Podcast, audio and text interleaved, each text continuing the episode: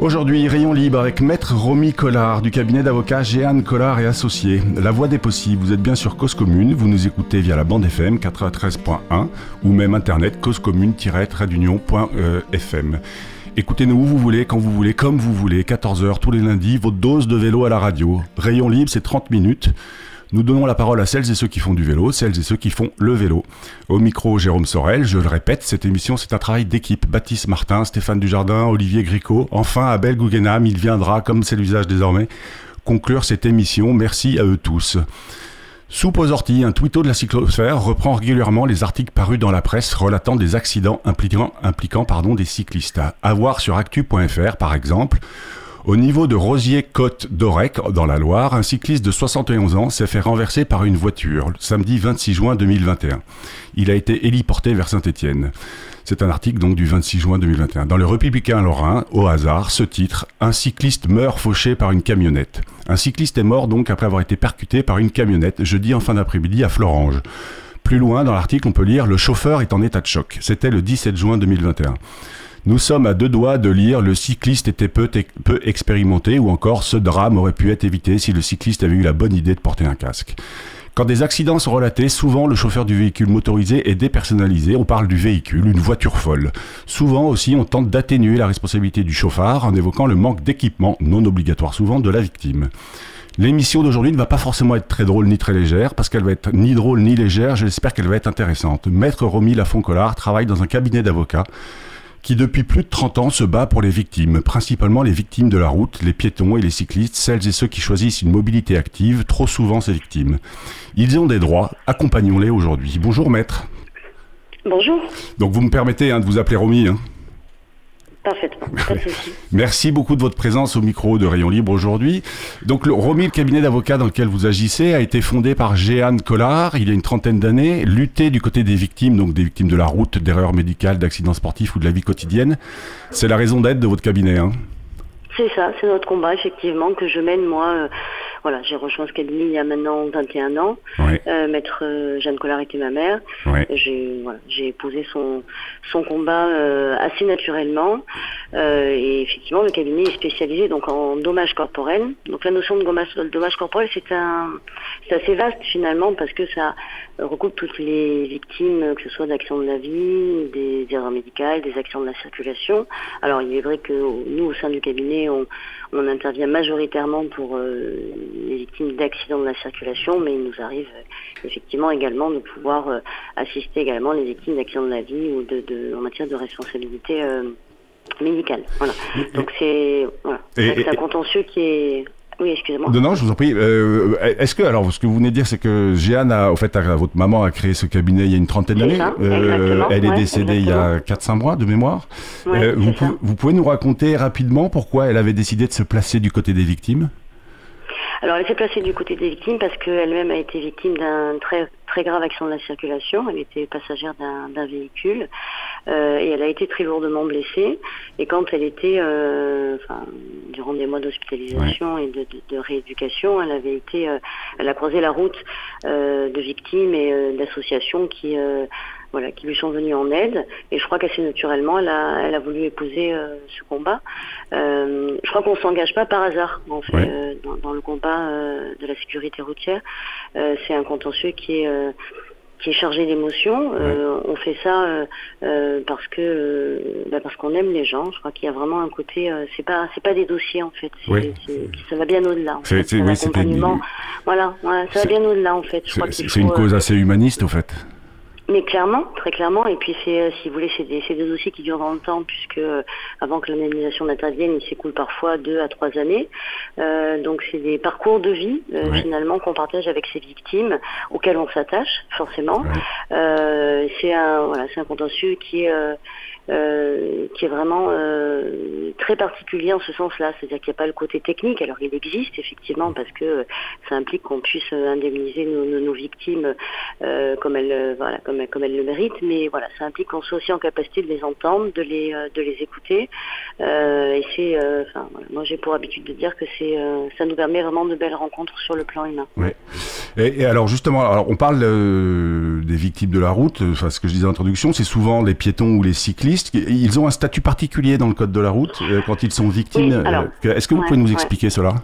Alors, ils ont un statut particulier sur le plan juridique, surtout en fait euh, concernant les actions de la circulation, il y a une loi, qui est la loi Badinter, qui, euh, qui, euh, qui, va régir en fait l'indemnisation de, des victimes d'actions de la circulation.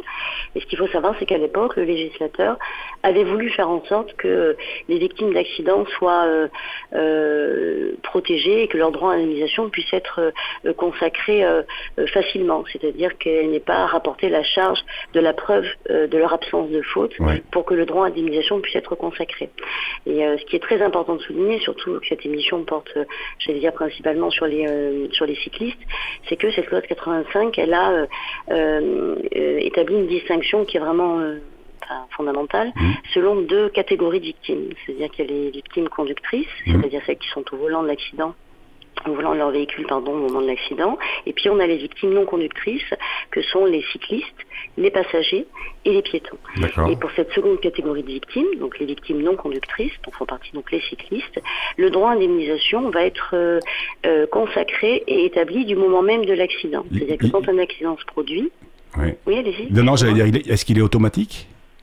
Il est automatique. Voilà. C'est-à-dire que vraiment, l'esprit du législateur a été parfaitement respecté, c'est-à-dire que si un accident se produit et qu'une victime non conductrice est, concernée dans cet accident, son droit à indemnisation va être consacré. La seule exception à cette règle, euh, c'est si on peut reprocher à la victime non conductrice une faute d'une particulière gravité. Mais là encore, le législateur Gravité, une faute d'une particulière gravité. Mais là encore, le législateur a voulu faire en sorte que cette faute soit vraiment encadrée, encadrée de façon très stricte, c'est-à-dire que par faute d'une particulière gravité, on va entendre le suicide, par exemple. C'est-à-dire que si, voilà, on est en mesure de rapporter la preuve que notre victime conductrice, voilà, a voulu euh, mettre fin à ses jours, alors, mais seulement dans ce cas de figure-là, son droit à indemnisation pourrait être euh, réduit Mm. voire être exclu. Mais dans tous les autres cas, c'est-à-dire par exemple, vous allez avoir euh, un cycliste qui va effectivement commettre une, une de conduite et qui va voilà. Une infraction, par exemple, on, reproche souvent aux cyclistes de griller tous les feux. Alors, euh, il y a un biais quand on dit ça, mais mais un cycliste qui grille un feu qui se fait renverser qu'un accident, il est considéré comme non conducteur. C'est exactement ça. Il est considéré comme non conducteur parce qu'il est sur un vélo, donc mm. il a ce statut-là qui lui est automatiquement conféré. Et au-delà de ça, si vous voulez, même si une faute euh, en pratique pourrait lui être reprochée, cette faute-là, elle ne sera absolument pas de nature ni à réduire ni à exclure son droit à indemnisation, parce que la loi prévoit pour les victimes conductrices un droit à indemnisation intégral qui va être consacré du moment même de l'accident. Ce qui n'est pas du tout le cas pour les victimes conductrices. C'est-à-dire pour les victimes conductrices, la loi est beaucoup moins euh, favorable, j'allais dire, parce que pour cette catégorie de victimes-là, euh, on est contraint d'attendre la fin de l'enquête de police pour que les circonstances de l'accident puissent être déterminées et que l'absence de responsabilité de la victime conductrice puisse être établie. Et à partir du moment, effectivement, où cette preuve-là est rapportée, de l'absence de responsabilité, alors le droit à indemnisation est consacré. Alors ça peut paraître anodin, mais ça ne l'est absolument pas, parce que une enquête de police, ça peut durer trois mois, six mois, huit mois, un an, et que durant toute cette période-là, pour la victime conductrice, tant que l'enquête n'est pas clôturée, on n'a pas le procès verbal de police, et tant qu'on n'a pas le procès verbal de police, le droit à indemnisation n'est pas consacré. Donc on a des situations qui sont assez inextricables pour ces pauvres victimes, parce que finalement, quand bien même on a la certitude qu'elles ne sont pas responsables de l'accident, on ne peut strictement rien faire tant que le droit à indemnisation n'est pas consacré. Ce n'est donc absolument pas le cas pour les victimes non conductrices. Euh, alors je vais poser une question un peu, un peu, ouais, un peu bizarre, mais, mais si cette loi Badinter est, est appliquée euh, de manière systématique, euh, on n'a pas besoin de cabinet d'avocats comme le vôtre? Alors, c'est pas exactement ça. Si... non, non, mais, je suis simpliste, hein, exprès. Non, non, mais la question est tout à fait pertinente parce qu'effectivement, les victimes se la posent. Alors, en, réalité, effectivement, euh, en pratique, le recours à un avocat dans ce genre de, procédure n'est pas obligatoire. Moi, je, vraiment, je, je m'attache à le répéter systématiquement aux victimes en leur disant qu'ils ne sont pas obligés de faire appel à un avocat. Et dans ce cas de figure-là, si c'est leur choix, leur décision, c'est leur propre assureur qui va se mettre en contact avec l'assurance adverse, c'est-à-dire l'assurance du véhicule qui est impliqué dans l'accident et qui est responsable, et les deux assurances, si vous voulez, vont se charger du recours. Alors, cette solution-là, elle ne va pas poser de réelles difficultés si la victime est légèrement blessée. Parce que, effectivement, si la victime est légèrement blessée, quand bien même on peut craindre que l'indemnisation soit inférieure, si vous voulez, à ce à quoi la victime a le droit de prétendre, parce que ce sont les assurances qui ont gérer le recours. Euh, si vous voulez, si la victime n'a pas d'avocat, elle n'aura pas d'honoraire, donc l'un dans l'autre, ça va s'équilibrer, si vous voulez. En revanche, si les victimes sont, si une victime est gravement blessée, si on peut craindre qu'elle conserve des séquelles, si on peut craindre que ces séquelles vont avoir des répercussions sur sa vie tant personnelle que professionnelle, alors même si, une fois de plus, et je le répète, le recours à l'avocat n'est pas obligatoire, dans ce cas de figure-là, l'enjeu est tel, si vous voulez, qu'il est très clairement préférable, voire même indispensable, de faire appel à un avocat, parce que, c'est ce que je vous disais tout à l'heure, c'est un contentieux qui est technique. Le contentieux de, le contentieux de, du dommage corporel. Ça implique que quand on va indemniser une victime, on va l'indemniser, si vous voulez, à l'instant T, mais on va également se projeter dans sa vie future. Par exemple, pour indemniser un préjudice professionnel d'une victime qui ne sera plus en capacité de travailler, on va devoir, si vous voulez, euh, dans, l'indemnisation qui va lui être euh, versée, euh, prévoir une indemnisation toute sa vie durant jusqu'à l'âge de la retraite. Donc, si vous voulez, cette, technicité, cette technicité-là implique bah, de faire appel à des gens qui, voilà, qui sont en capacité de le faire. c'est vrai que les assureurs, si vous voulez, malheureusement, bah, ils ont des assurances, elles ont des, accords voilà, entre elles. Et on sait euh, malheureusement que le but poursuivi n'est pas forcément la meilleure indemnisation possible. Ouais. Alors on, va parler, on va faire la petite pause musicale, mais on va on va parler de ce sujet justement du côté du côté des assureurs.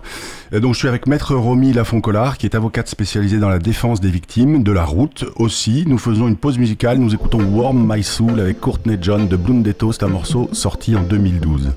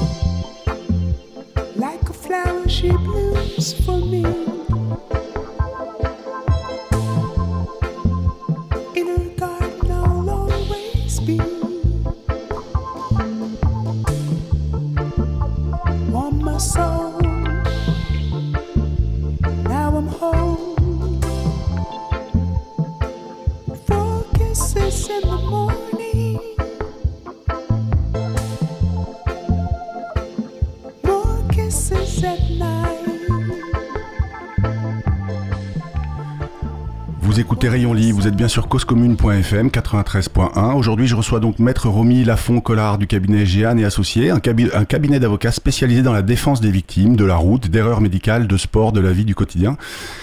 Romier, euh, juste avant la pause musicale, on parlait des assureurs. Être du côté des victimes, c'est ne jamais être du côté des assureurs? Ah oui, très clairement. C'est vraiment, c'est vraiment un engagement. C'est le nôtre en attendant.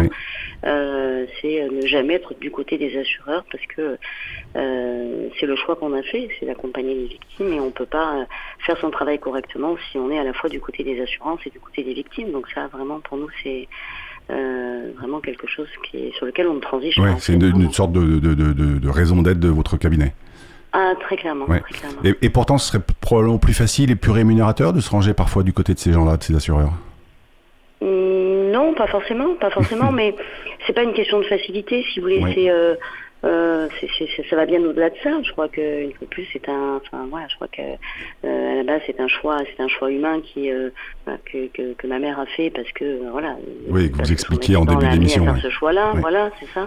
Euh, et puis voilà, c'est, je crois que c'est c'est vraiment un, un combat qu'on qu'on porte en nous. C'est pour nous, c'est quelque chose d'assez inaliénable en fait.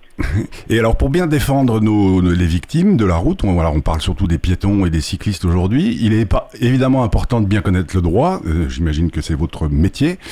Est-ce qu'il n'est pas aussi important de faire changer la loi et de la faire évoluer? J'imagine qu'un cabinet comme le vôtre, est-ce qu'il est aussi actif, on peut aussi dire euh, lobbyiste, euh, auprès des députés, des magistrats, du grand public de la presse pour faire changer le regard, changer le regard, le comportement et la loi justement?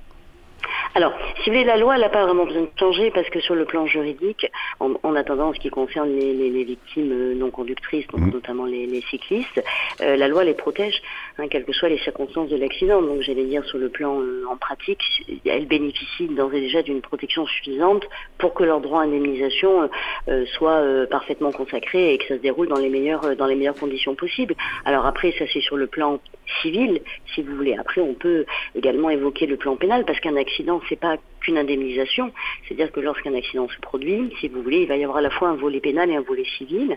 Le volet pénal, ça va concerner les poursuites que le procureur de la République, qui est donc magistrat, sera susceptible de prendre à l'encontre de la personne responsable de l'accident.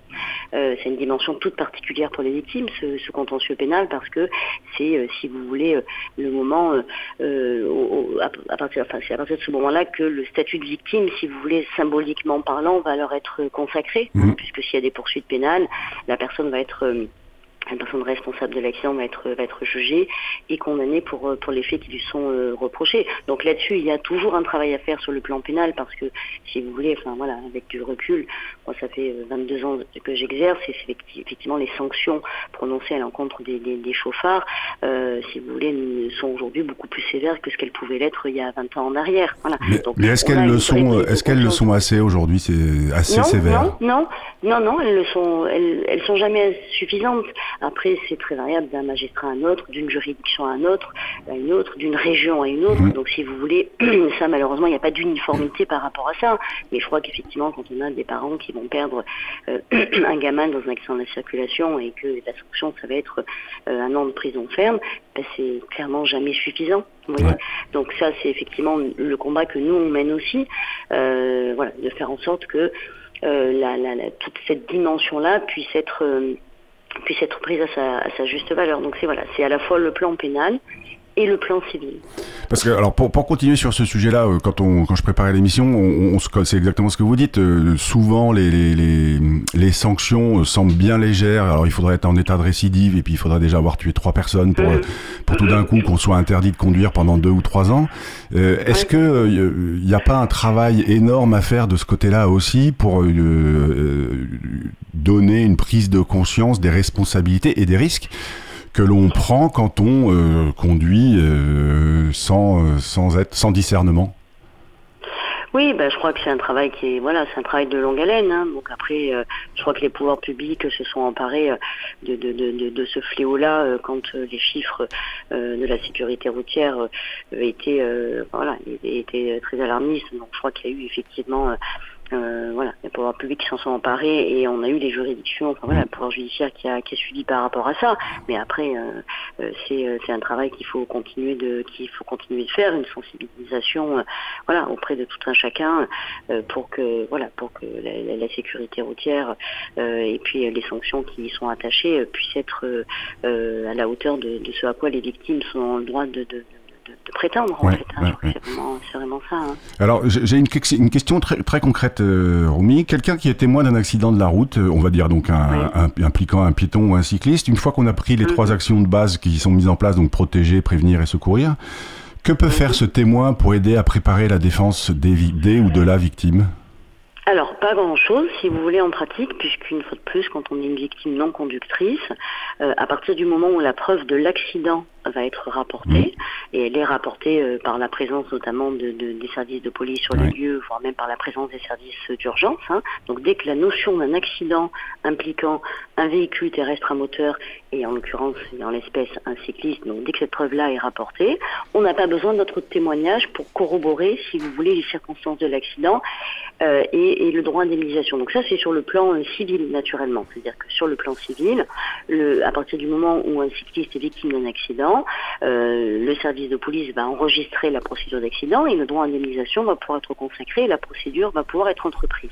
Sur le plan pénal, en revanche, pour répondre à votre question, est-ce que une personne qui va être témoin d'un accident peut apporter sa contribution d'une façon ou d'une autre? La réponse est oui, effectivement. C'est-à-dire que si une personne va être témoin d'un accident, elle peut se manifester auprès du service de police mmh. pour faire euh, pour faire part de son témoignage parce que sur le plan pénal ça peut avoir son importance c'est-à-dire que s'il n'y a pas de témoin euh, et que effectivement la victime est malheureusement pas en état de pouvoir mmh. produire une, voilà, une, audition de pouvoir apporter un témoignage que le seul témoignage ça va être celui de la personne responsable ça peut parfois forcément fragiliser l'enquête, si vous voulez, et donc les poursuites pénales que le procureur pourrait être susceptible de prendre. Donc oui, sur le plan pénal, la présence de témoins peut être contributive et mmh. efficace parce que ça peut permettre de pouvoir donner des éléments d'information euh, que euh, les services de police n'auraient pas sans l'intervention d'un témoin. En revanche, sur le plan civil, si vous voulez, l'intervention d'un témoin ne changera rien, puisqu'une fois de plus, le droit d'indemnisation d'une victime cycliste va être consacré du moment même de l'accident, du fait de sa qualité de victime non conductrice. D'accord. C'est très clair. Euh, tout à l'heure, vous, en introduction, vous, vous, me disiez que ce combat ou le, le, le, le travail que vous faites, c'est accompagner, mhm. c'est des rencontres. Euh, Est-ce que c'est pas un peu lourd parfois à porter euh, toutes ces rencontres que vous faites euh, de gens qui sont abîmés par la vie? Si, si, ça l'est. Naturellement, ça l'est. Mm, enfin, en fonction des, des victimes qu'on accompagne, ça va l'être plus ou moins, mhm. forcément. mais voilà, on essaie de, de de prendre le plus de recul possible, ce qui n'est pas toujours, euh, ce qui est pas toujours évident, mais je crois que ça fait partie de notre métier. Je crois qu'on a accepté, euh, je crois qu'on a accepté cette charge émotionnelle là euh, quand on, quand on a décidé d'épouser ce contentieux, et donc ça fait, ça fait partie de ça en fait. J'en ai accepté, voilà, je crois que j'ai accepté ça, et je crois que ça nous donne une fragilité aussi, mais qui est une fragilité intéressante. Ou une sensibilité peut-être. Dans l'accompagnement, ouais. une sensibilité intéressante. D'accord. j'ai une autre question alors, quand on est victime de la route euh, encore une fois, piéton ou cycliste ou autre hein, d'ailleurs. Euh, euh, donc il y, a, tout un aspect pénal et tout un aspect législatif. J'imagine aussi que vous travaillez avec des médecins et des psychologues et, que vous accompagnez un peu plus loin, vous, vous orientez vos, vos, vos clients vers, vers de l'accompagnement plus médical ou vous vous cantonnez entre guillemets à, à cet aspect juridique? Alors non, effectivement, quand on voilà, quand on est spécialisé en dommages corporels, on fait, si vous voulez, la prise en charge d'une victime, elle est elle implique, euh, elle implique plusieurs acteurs mmh. autour de autour de l'handicap. Donc on va effectivement avoir euh, en amont un médecin, puis une assistante sociale, puis euh, un avocat parfois, puis un architecte, puis un ergothérapeute, puis un prothésiste, parce que c'est une prise en charge pour avoir une prise en charge optimale. Je crois qu'il faut que cette chaîne-là, elle soit jamais rompue euh, et qu'il y ait une continuité dans la prise en charge. Moi, j'en suis vraiment intimement convaincue et c'est d'ailleurs pourquoi le cabinet organise très régulièrement des formations à destination des assistantes sociales, mmh. parce que par exemple, les assistantes sociales, ce sont euh, les premières qui vont être en relation directe avec les victimes et que bien souvent elles sont démunies parce qu'elles euh, n'ont pas les réponses aux questions que les victimes leur posent.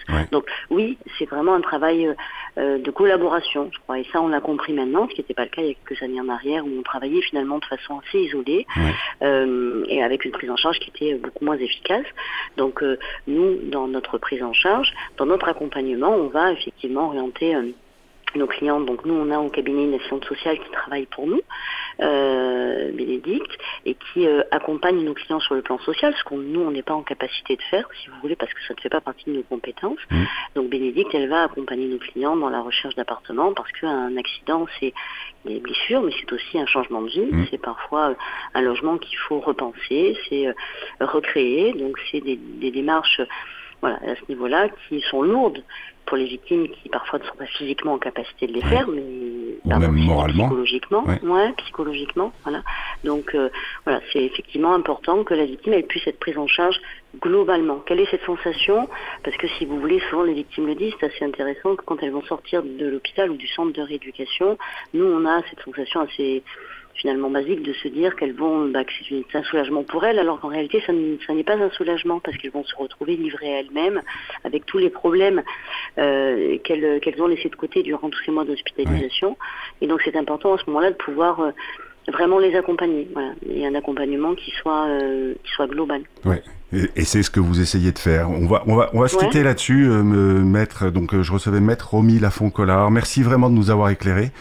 Merci à vous. Auditeurs, auditrices, sachez qu'il y a des cabinets d'avocats plus intéressants que d'autres. Quand certains choisissent de faire un business de la procédure pour ne pas perdre de points sur son permis de conduire, d'autres, comme ce cabinet Jeanne Collard et associés, choisissent de tenter de rendre la route plus sûre, plus juste. Vous retrouverez leurs coordonnées, les coordonnées du cabinet représenté par Romy sur le site de Cause Commune, accompagnant donc la présentation de cet épisode. Mais comme Maître le disait, Maître Romy, euh, elle le disait, on peut aussi choisir de ne pas se faire euh, représenter par un avocat, ce n'est pas une obligation. Euh, faites comme vous voulez, comme vous le sentez. Ne, partez pas tout de suite, c'est l'heure de la chronique d'Abel Guggenheim. Abel se fait souvent l'avocat de la défense de la pratique du vélo au quotidien, mais pas que. Il prône évidemment moins de voitures, plus de vélos, mais plus de vélos, pas au détriment des piétons ou des transports en commun. Abel, on t'écoute. Je vous parlais récemment d'un accident mortel survenu une cycliste, et je vais à nouveau vous parler d'un accident mortel survenu à une cycliste. Mais j'expliquais aussi pour qu'on parle beaucoup des événements rares et peu des événements fréquents, donnant parfois un ressenti global inverse à la réalité numérique. Pour ne pas tomber moi-même dans le travers que je dénonçais, je précise donc tout de suite que les accidents de cyclistes sont relativement peu fréquents et qu'il n'y en a en particulier pas un tous les 15 jours à Paris. Si j'ai choisi de vous parler de l'accident de cette semaine, survenu en très proche banlieue parisienne, à Boulogne-Billancourt à la sortie du pont d'ici, c'est d'abord parce qu'il est malheureusement un exemple parfait de l'accidentologie cycliste la plus classique.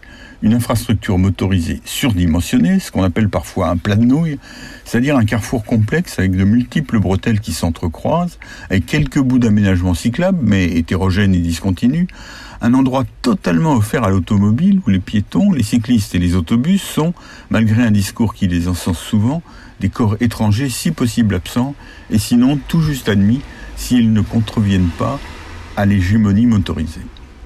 L'autre aspect de cet accident qu'il range dans les cas d'école, c'est qu'il s'agit une fois de plus d'un poids lourd et du problème de l'angle mort. Un article du Parisien à propos de cet accident l'explique crûment et simplement. Elle ne quitte pas la bande cyclable, mais, problème, un camion se trouve sur sa gauche. C'est au moment où les deux arrivent au croisement avec le quai du Point du Jour que le pire se produit.